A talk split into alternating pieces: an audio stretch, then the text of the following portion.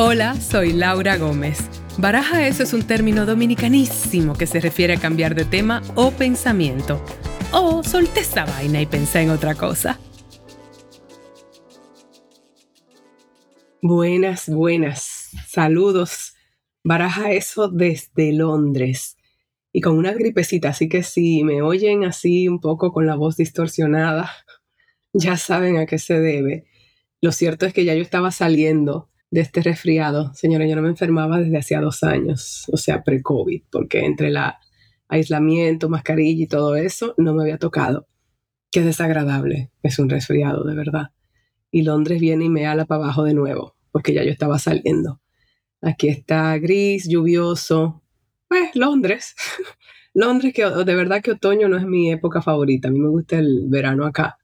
Pero en realidad me encuentro aquí con un motivo muy específico y es que, bueno, quienes me siguen en las redes saben que yo he estado comentando sobre este podcast que me salió ese picoteo, como lo decimos en Santo Domingo, ese gig, eh, narrando aquí en España. Bueno, perdón, estoy hecha un 8, acabo de llegar a Londres, narrando desde España y ha sido una experiencia muy enriquecedora. Bueno, pues hoy, hoy que estoy aquí en Londres grabando este episodio, esta noche es la fiesta donde vamos a anunciar el motivo, o sea, el título, de qué va, todo lo relacionado a los detalles de, lo que ha sido hasta ahora un secreto.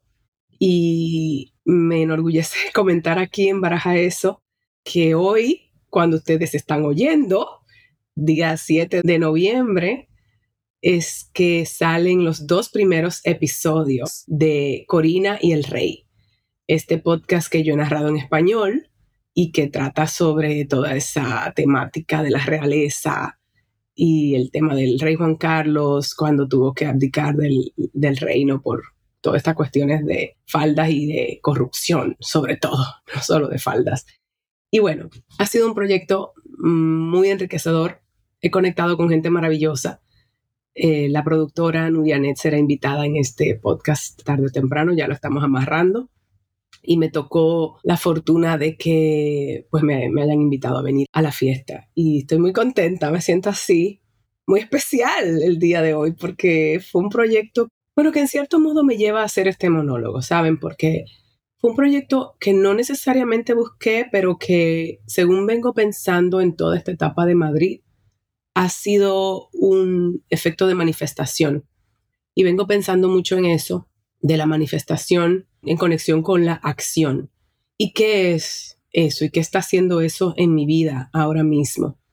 No quiero que suene a, magia, aunque tal vez psicomagia, porque hay muchos elementos que vienen de la mano con esto y yo justo vengo pensando en que uno a veces quiere que las cosas pasen en sus términos y en un tiempo X y, y pues no funciona así. Realmente todo este tema de de comenzar a ver resultados, de comenzar a ver el poder de proyectar cosas y comenzarlos a, después de haber cosechado, comenzarlo a recoger esos frutos. Pero sí que es cierto que yo vengo trabajando muchas cosas y este espacio que cree que baraja eso, que vino de un lugar un poco de crisis, ¿no? De, ustedes saben, quienes me siguen del principio, que esto es un, un espacio que yo creé para lidiar con una pérdida. Yo perdí una parte de mí, de identidad actoral y un trabajo que perdí en la pandemia y que me hizo, o sea, estar no solamente sin trabajo, sino en mucha incertidumbre por mucho tiempo. Y me doy cuenta, según el episodio que yo grabé antes de venirme a esta etapa española, que me ha cambiado incluso eh, la energía, el, el color, los matices que llevaba y me lo decían mis productores acá, oye, se te nota una cosa y los episodios se notan más ligeros. Y la verdad es que les quiero confesar que eso va a pasar.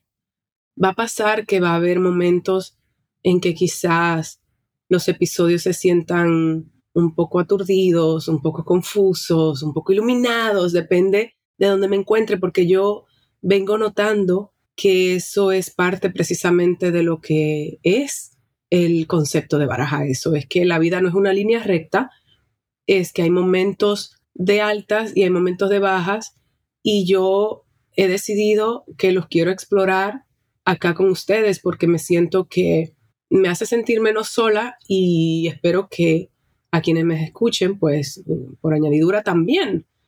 Lo cierto es que no era que estaba en una etapa oscura ni nada por el estilo. Yo, o sea, yo estaba en el Caribe, por Dios, ¿sabes? Qué, qué cosa tan hermosa, más hermosa que la naturaleza y reconectar con mi familia y todo lo demás. Y eso es parte también de lo que estoy procesando, como darle a cada espacio el lugar que le corresponde sin que las expectativas sean más de las que les corresponde también. Entonces, dicho esto, pues les cuento que según hice la transición a Madrid por una temporadita, que ahora me queda menos y ahora tengo que, claro, lidiar con el descenso que me ha dado sus par de, struggles, ¿saben? En algún momento, como no, no quiero que termine, pero que no termina porque son ciclos y, y eso es también lo que estoy apreciando de todo esto. Entonces, cuando hice el cambio para acá, porque quería expandir la audiencia del podcast y todo lo demás, y me estaba dando contra una pared, porque aunque este podcastito caribeño, como su dueña también nómada, no estaba encontrando su tribu allí. Entonces dije, claro, es que mi tribu está esparcida por muchas partes y me toca ir a buscarla. Y ahora no lo estoy viendo como un dolor, yo he llorado en el aire porque ¿dónde está mi audiencia? Ahora lo estoy viendo como, como una aventura.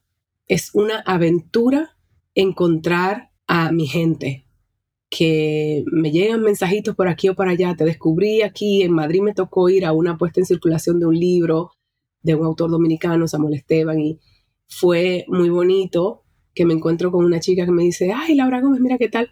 Y yo, ah, mucho gusto, sí, yo te estoy escuchando en el podcast, ¿sabes? Como que no me dijo, ay, yo te conozco de Orange, que probablemente. Pero cuando me dicen que están escuchando el podcast, es como que me hablan de mi hijito. O sea, qué bonito es tu hijito. No les puedo ni decir lo que, lo que hace eso. Quienes sean padres saben. Yo soy madre de este podcast. así me siento. Y entonces como que llegar a Madrid, haber conectado con esta gente de la coctelera podcast eh, Music, la coctelera Music es una productora de podcast que radicada aquí en Madrid, y lo hice precisamente para hacer networking y tal, y entonces me, me conecto con Nuria Net, que es además una de las creadoras de Remezcla. Los latinos de Estados Unidos que me escuchen saben a qué me refiero con esa publicación online, que es muy emblemática ya y Nuria fue una de las fundadoras. Y para mí fue como, bueno, fue muy fortuito el hecho de que la haya conectado yo y, justo estaban buscando una voz para esto y como que conectaron las estrellas y una de las productoras, María Ángel, con una amiga y, y le sugirió, pero vamos a tratar a Laura Gómez y fue como que todo cayó en su lugar. Y yo he estado en una búsqueda no solamente de, laboral, es una cuestión así un poco de encontrarme a mí misma y de explorar cómo yo puedo hacer uso de lo que he ido desarrollando, de los músculos laborales y, profesionales que he ido desarrollando. Y para mí el mundo de todo esto del podcasting ha sido siempre fascinante, porque yo soy muy nómada. Entonces, es una cosa también que he ido comenzando a querer de mí, que me daba mucho miedo, pero ahora como que abrazo, ¿no? Y este microfonito me acompaña a todas partes. Por eso estoy haciendo este episodio. Yo me he determinado que en cada puerto que yo vaya saldrá episodio de Baraja Eso. Baraja Eso va conmigo en la maleta. Y ha sido muy chulo, la verdad. Entonces, haciendo honor a ese episodio que grabé antes, que era sobre atreverse a escucharse, atrévete a escucharte, atrévete a honrar lo que estás sintiendo y no siempre tiene que ser radical, porque siempre añado esto, yo tengo una circunstancia de vida que, aunque he creado, en cierto modo, eh, ha tomado años crear y no todo el mundo tiene esas circunstancias, entonces yo tengo que ser muy consciente de eso. Pero creo que sí se puede, sí se pueden hacer ajustes en la vida cuando no estamos satisfechos con lo que nos está ocurriendo. Y una de esas es, no le gusta su trabajo, no puedes renunciar hoy, comienza a pensar qué yo puedo hacer con las habilidades que tengo, aunque sea a largo plazo, comenzar a hacer ajustes o comenzar a estudiar algo diferente mientras trabajo en esto. No sé, crear músculos que nos permitan cambiar nuestra circunstancia de vida. Me niego a, por ejemplo, que mi industria de la actuación, del cine, determine mi valor. Comencé a negarme Y, ya saben que el insomnio fue siempre un mensajero para mí cuando comencé a descubrir el valor de esa gran crisis que tuve. Era para que yo comenzara a cambiar cosas que no me gustaban de mi vida y que me estaban afectando la salud ya hasta ese punto. No hay que esperar a que nos afecte la salud. Lamentablemente, el ser humano usualmente opera desde crisis. Pero si llega la crisis, pues a escuchar y a cambiar, porque si no vamos a seguir en un espacio de dolor. Eso es lo que yo he ido aprendiendo. Y bueno, dentro de también de este espacio que me interesa explorar, eh, están los temas más personales. Y la verdad es que este momento me, me está causando un poquito de conflicto, como, ¿qué tanto comparto de mí y de mis cosas más íntimas? No debería ser un conflicto por el hecho, ¿sabes?, de que estamos en unos tiempos donde todo el mundo dice todo, pero dice todo con un filtro. Y yo no quiero operar desde un filtro, yo quiero operar desde un lugar de mirar hacia adentro. Y eso a veces es, es difícil y doloroso, porque nos hace entrar a, unos espacios de nuestra psiquis o de nuestros miedos, que bueno, eso, que asustan, pero también, también revelan tanto de nuestra capacidad de transformación y de nuestra capacidad de, aceptación y de, y de abrirnos. Entonces, he decidido compartir algo acá que me pasó en Madrid muy bonito, que me ha llevado a unos espacios interesantes. Así como les he comentado que llevo mucho tiempo sola y que comencé a encontrar el poder que hay en ese lugar, lo cual es completamente cierto, algo que solo pude hacer en la soledad, porque yo creo genuinamente, no todo el mundo tiene que hacerlo así, pero para mí ese lugar de transformación y de cambiar patrones que no me gustaban, que no me hacían bien en mi vida, solo pudo ocurrir en ese espacio. Bueno, pues así como eso sucedió y lo he compartido muy abiertamente, dije, bueno, pues mm, voy a compartir abiertamente el hecho de que en Madrid parte del regalo fue que conocí a alguien, conocí a alguien, les soy completamente honesta, llegué a Madrid, un tiempito después me entré en online dating porque, bueno, Santo Domingo es un espacio un poco árido para mí en ese sentido y Nueva York también lo era, ¿eh? No es por decir que la isla sea, es que Nueva York también, por diferentes motivos. Pero Madrid como que en ese sentido muy bien. Esta persona, un chileno muy divino, con quien ahora mantengo una relación, digamos, más, estamos transicionando a amistoso, lo conocí y fue mi primer date en online dating. Y fue, la verdad es que completamente sin expectativa alguna, yo pensé, bueno, mínimo lo vamos a pasar bien. Y así fue, fue como que me encontré con un viejo amigo, por alguna razón me sentí muy a gusto desde como que entró al sitio nos quedamos, quedamos hemos quedado de vernos en el mercado San Miguel. Ahí nos tomamos unos bermucitos y fue súper nice. Y bueno, caminamos muchísimo rato, caminamos por la Latina, caminamos, encontramos un restaurante peruano, ahí seguimos conversando y fue muy interesante para mí que después de tanto tiempo sin tener ese tipo de contacto, digamos, romántico, todo fluyera de manera tan, tan agradable, porque yo vengo hablando mucho, por mucho rato acá y yo no sé cómo va a entrar alguien en este espacio después que yo he estado tanto tiempo sola y tan a gusto, además, con eso. O sea, me siento muy en, en control de mis emociones, muy como que no quiero que entre nadie que me quite mi paz y todo lo demás. Y bueno, este primer encuentro eh, fluyó muy bien. Tuvimos una, una muy linda velada que terminó rápido porque él se iba para Berlín y yo pensaba que ya no le veía más. Pero pues resultó que sí, que regresó a Madrid y nos vimos de nuevo. Aquí es donde viene la, el twist de la historia. Yo creo que parte de esa situación de estar en un lugar cómodo sola es que también te creas una especie de protección, una coraza, ¿no? De que no te hieran de no abrirte mucho a, ser vulnerable y tal. Pero me pasó algo con esta persona que me movió cosas y fue muy rápido. Fue en ese segundo encuentro, tuvimos una, una noche divina, o sea, así tipo de película, ¿no? Esa era la escena de la película.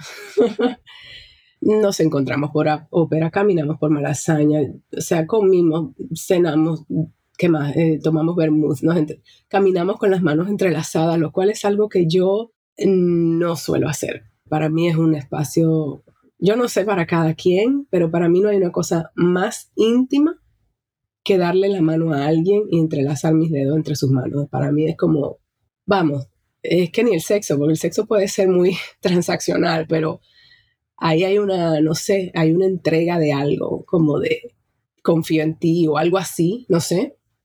Y justo pasó que un poco eso sucedió. Yo creo que yo bajé la guardia, me permití sentir y vivir esa noche del todo y me emociono pensándolo y diciéndolo acá porque no sé, porque estoy procesando el hecho de que se puede estar bien sola y solos y soles, lo que, lo que sea, y al mismo tiempo anhelar un compañero de vida. O sea, no es una contradicción. E, esas son de las cosas que yo he estado sopesando en estos días. Sobre todo porque esta persona pues ya se fue a su país, aunque él está en su proceso de, de volver a España y tal, pero ahora mismo pues nuestra historia acabó, es rápido, es una historia breve, intensa y muy bonita que me abrió el corazón y sin expectativa alguna, yo no me esperaba esto, me dio mucho miedo, me quise echar para atrás, yo quería huir como vamos, no les puedo ni contar. Tuve que tener amistades, siempre están en esa tribu mía de lobas de verdad, que son mis gestoras emocionales. Yo no sé ustedes, pero hay que tener a su tribu de lobas y, o lobitos o lo que sea, su tribu que les ayude a explorar o a, a salirse del miedo cuando nos quiere atacar porque yo rápido iba a cerrar esa experiencia sin un cierre, valga la redundancia, como sin una especie de, es que la palabra en inglés me sale mejor, closure, como cuando hay un cierre emocional, ¿no? Porque pasó que después de esa cita mmm, yo me quedé con muchas ganas de más. No lo expresé porque yo misma estaba, ¿qué me pasa? Yo acabo de conocer a esta persona, apenas estamos en una segunda cita porque hubo un nivel de intimidad. Mm, ¿Qué quiere decir eso? Bueno, me hizo pensar mucho en qué quiere decir eso, de hecho. Si pasé por todo la, la idea de si tengo adicción al amor romántico, este amor de tipo de, de rom-coms hollywoodenses y, y de los muñequitos de Disney que inmediatamente, ah, encontraste a tu príncipe y tu persona y tal. Sobre todo nosotras las mujeres que tenemos eso dibujado desde o sea, impregnado desde los dos años de edad, comenzar a analizar qué tanto había de eso, pero por otro lado, qué tanto había de que esto simplemente fuera una experiencia de, de abrirme, aceptar un anhelo que yo mm, no sé si me he estado negando o lo que les decía, esa contradicción de que se puede estar bien y al mismo tiempo anhelar algo. Estoy en esas, de hecho, en esas cuestionantes, creando a partir de ahí lo poco que he podido crear porque por un momento hubo una etapa de embriaguez. Bueno, porque me fui por la tangente. Les cuento que lo que pasó después de eso es que, claro, pasaron unos días sin vernos y la siguiente cita fue muy imperfecta, fue fallida casi. Eh, la vida es muy hermosa. por si acaso no creyera yo que ese pico iba a ser y no fue fallida por nada malo, simplemente había una energía diferente, nos encontramos para ver un flamenco, él estaba cansado, el, escalador, y había ido a escalar y tal. bueno, para hacerle la historia corta, les puedo decir que al día siguiente fue muy diferente que el anterior, donde habíamos pasado una, una velada muy bonita y un desayuno y un esto y una intimidad y tal. Y de repente, bye, tengo que ir que tengo una escalada. Y yo como que, wow, y recién me acaba de enterar que se iban unos días de vuelta a Chile y yo como que, ok, eh, por eso lo que les decía de que me estaba como cerrando. Y él ofreció que nos tomáramos un café en la semana antes de irse y yo negada completamente. ¿Para qué? ¿Un café para qué? Yo quería que se fuera y ya no verlo más. Y ya. y bueno, ahí es donde vino mi gestora emocional del momento, mi amiga Wendy, que me hizo contemplar si este esta experiencia no era quizás para pulir un poco esa tendencia que yo tengo muy escorpiona, según me entero, de que sea todo o nada. Como que yo voy de 0 a 100 y voy de 100 a 0, pero yo, espacios en el medio, nada que ver. Pero fue muy gracioso que lo que esto hizo fue hacerme compartir esto con él. Yo fui muy honesta, tuvimos una serie de intercambios de voz y en lugar de huir de lo que estaba pasando y pretender que la más tough y la más en control, no, no me dejé ver y aprecio mucho no solamente que esta persona lo recibió con mucha generosidad, tuvo mucha inteligencia emocional para no friquearse, porque una persona que acaba de conocer y le está diciendo, mira, me moviste cosas y la verdad es que me da miedito verte de nuevo porque no sé, estoy sintiendo emociones que no, que no tenía desde hace rato y terminó siendo que sí nos vimos y que él también me invitó a, a que fuera una, una oportunidad de matizar esas emociones, que ahora una palabra que es clave en mi vida, matizar. Fui a matizar las emociones, no solamente con un café, sino con una, una despedida muy bonita que duró como que todo el día y fue sorprendente para mí, de verdad. Fue un día donde desafié mieditos y terminó siendo todo un regalo. Y un regalo porque me dio la oportunidad de tener esa especie de cierre, una apertura con alguien que aunque fuese tan breve, se ha mantenido una comunicación y, probablemente una evolución a, una amistad que crecerá de ahí porque sí se siente muy genuino y, y muy bonito, no solo lo que vivimos, sino lo que está, a lo que está transicionando y porque me acentuó lo que yo ya vengo hablando acá hace rato, ese tema del agradecimiento. Agradezco mucho a la vida por haberme permitido ese regalo y agradezco mucho la, el trabajo que he hecho primero para cambiar efectivamente de patrón, porque lo que sentí fue que esta persona como que era una representación muy cercana de cosas que yo vengo manifestando, que busco en un compañero o en una persona, ¿verdad? Romántica. Y fue como un, yo creo que eso fue parte del, del impacto para mí. Fue interesante porque le dije a mi amiga esta, que me sirvió de gestor emocional, yo tengo muchas, pero en este caso fue mi amiga Wendy aquí en la versión madrileña, una amiga dominicana que reside acá, eh, no acá, estoy en Londres, que reside en Madrid. Y me dijo, cuando le dije, ¿por qué tan breve, mana, coño? Me dice, mana, porque no estás lista. Y eso, wow, eso se me quedó en el alma. Se puede estar tan cerca de algo que has manifestado y no estar lista. Y pues sí, porque yo he hecho mucho trabajo para desprogramar cosas tóxicas en mi vida. Comienzo a ver no solamente el espejo que representó esta persona, porque es una persona muy ecuánime, y se lo he dicho muchas veces a él, es como que tú eres una representación de las cosas que yo tengo que trabajar, no jodas.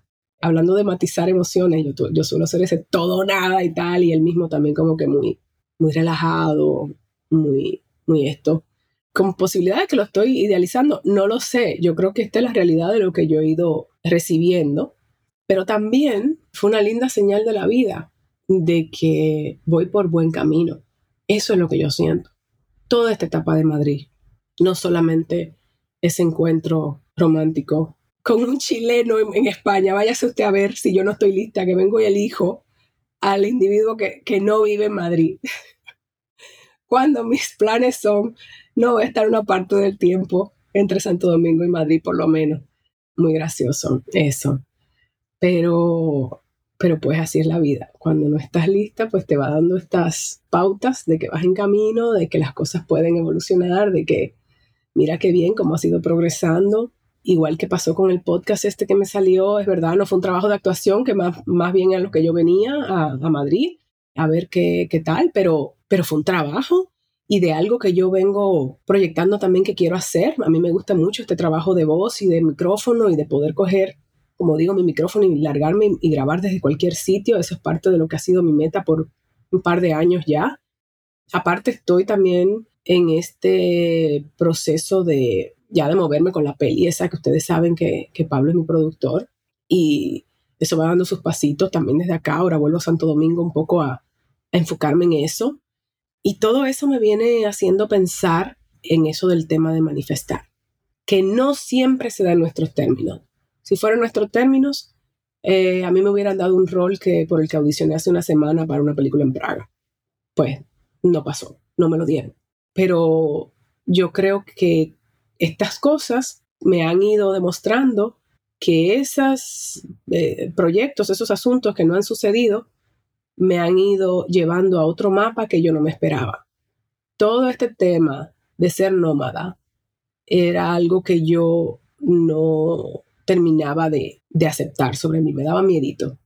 Y todo este tema de ser tan intensa en mis emociones, también ¿Por qué yo tengo que sentir las cosas tanto? ¿Por qué un fling que debería ser eso y ya? ¿Y por qué me mueve así? Bueno, pero es que eso me ha transformado y, y eso es parte de mi esencia y de mi personalidad y estoy comenzando a no solamente aceptarlo, sino abrazarlo, porque nadie me puede decir que yo no vivo la vida al máximo. Así sea que duela, así sea que duela, pero ¿cómo se puede tener un gran placer sin un poco de dolor. Yo creo que van de la mano. Y bueno, hasta que no, hasta que no duela. Me imagino que en algún momento todo esto encajará en un sitio y el día que no duela, entonces fue, será como que, bueno, llegaste a donde sea que tenga que llegar. Dígase a una relación que sea sana y que sea lo que yo espero. Y lo que yo espero es algo que no me quite mi paz. Eso sigue siendo mi meta yo he logrado en este espacio sola un lugar de mucha paz y de mucha plenitud. Y lo sigo diciendo, eh, este podcast es mi confesionario, un poco mi diario, un poco mi lugar de, de agradecer y que yo espero que cuando lo comparto, pues se irradie a ustedes por lo que sea que estén pasando, profesional, personal o tal. Yo busco un estilo de vida que me provea libertad y que me la mantenga. Es algo por lo que he luchado mucho. No solamente tenerla, sino apreciarla. Y poco a poco he ido llegando ahí. Hoy estoy en Londres. Mañana regreso a Madrid. En unos días tengo otro viaje planeado que no sé si se va a dar, pero no lo voy a anunciar por si acaso por eso. Y luego vuelvo a Santo Domingo. Cada lugar de esos a mí me causa mucho placer. Y estoy comenzando a, a ver el gran regalo que hay en eso. Y ha sido algo que yo ahora quiero mantener y al mismo tiempo dejar de tenerle miedo a pensar que hay una persona que pueda compartir ese estilo de vida conmigo. Eso creo que es mi conclusión. A mí me dan miedito estos monólogos porque me pierdo a veces, yo no tengo nada escrito, yo estoy hablando así como a los focket, improvisando y yéndome por mis emociones y por lo que estoy, por mis experiencias. Entonces, compartirles esto es un, bueno, me pone en una posición muy vulnerable, pero bueno, como les digo, baraja eso también para mí, aparte de tener conversaciones con otras personas en ocasiones que me alimenten, también es un experimento de autoconocimiento y de mirar para adentro. Y cuando lo hago, lo hago con este micrófono sabiendo que, como dijo una oyente de baraja eso, más de tres gatos me están oyendo.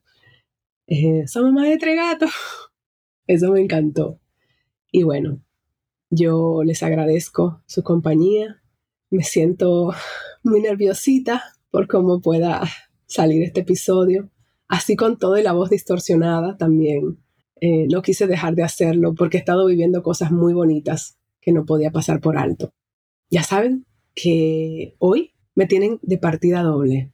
Me tienen en baraja eso, en un monólogo existencial desde Londres y me tienen narrando el podcast Corina y el Rey. Búsquenlo en su plataforma de podcast favorita y ya me contarán.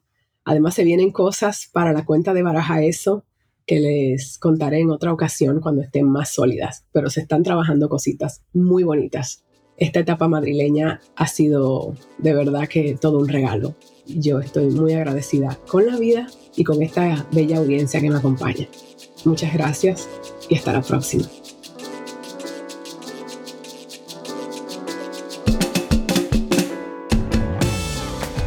Baraja Eso ha sido creado y coproducido por mí, Laura Gómez, junto a mi tribu caribeña de Yuca Lab.